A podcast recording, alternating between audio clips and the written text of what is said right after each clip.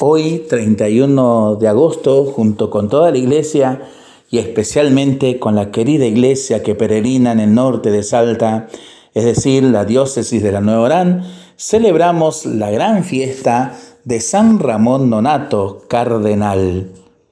Se le llama Nonato, no nacido, porque nació después de morir su madre. Ella murió al dar a luz. Después de la muerte le hicieron cesárea para que el niño pudiera nacer.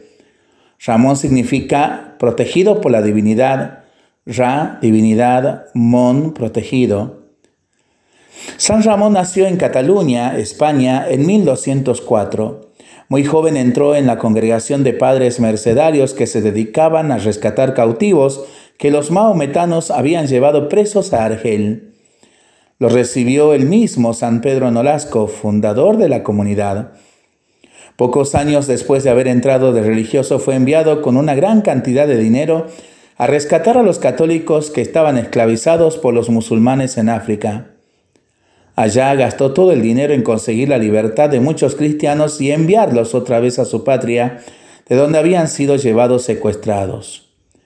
Cuando se le acabó el dinero, se ofreció él mismo a quedarse como esclavo, con tal de que libertaran a algunos católicos que estaban en grave peligro de perder su fe y su religión por causa de los atroces castigos que los maometanos le infligían. Como entre los musulmanes está absolutamente prohibido hablar de la religión católica, y Ramón se dedicó a instruir en la religión a sus compañeros de esclavitud, y aún hasta algunos maometanos, le dieron terribles tormentos y lo azotaron muchas veces hasta dejarlo sin casi muerto. Y al fin, como no se callaba, le amarraron la cara a una correa a la cual le echaron candado para que no pudiera hablar, y no abrían el candado sino cuando iba a comer. El jefe musulmán, con la esperanza de que Ramón volviera a España y le llevara más dinero para rescatar cristianos, lo dejó en libertad pero se dedicó a hablar de nuestra religión a cuantas más personas podía. Esto hizo arder en cólera a los maometanos y lo volvieron a encarcelar y a atormentar. Al fin, San Pedro Nolasco envió a algunos de sus religiosos con una fuerte suma de dinero y pagaron su rescate y por orden de sus superiores volvió a España. Como premio de tantos heroísmos, el sumo pontífice Gregorio IX lo nombró cardenal, pero San Ramón siguió viviendo humildemente como si fuera un pobre e ignorado religioso. El Santo Padre lo llamó a Roma para que le colaborara en la dirección de la iglesia y el humilde cardenal emprendió el largo viaje a pie.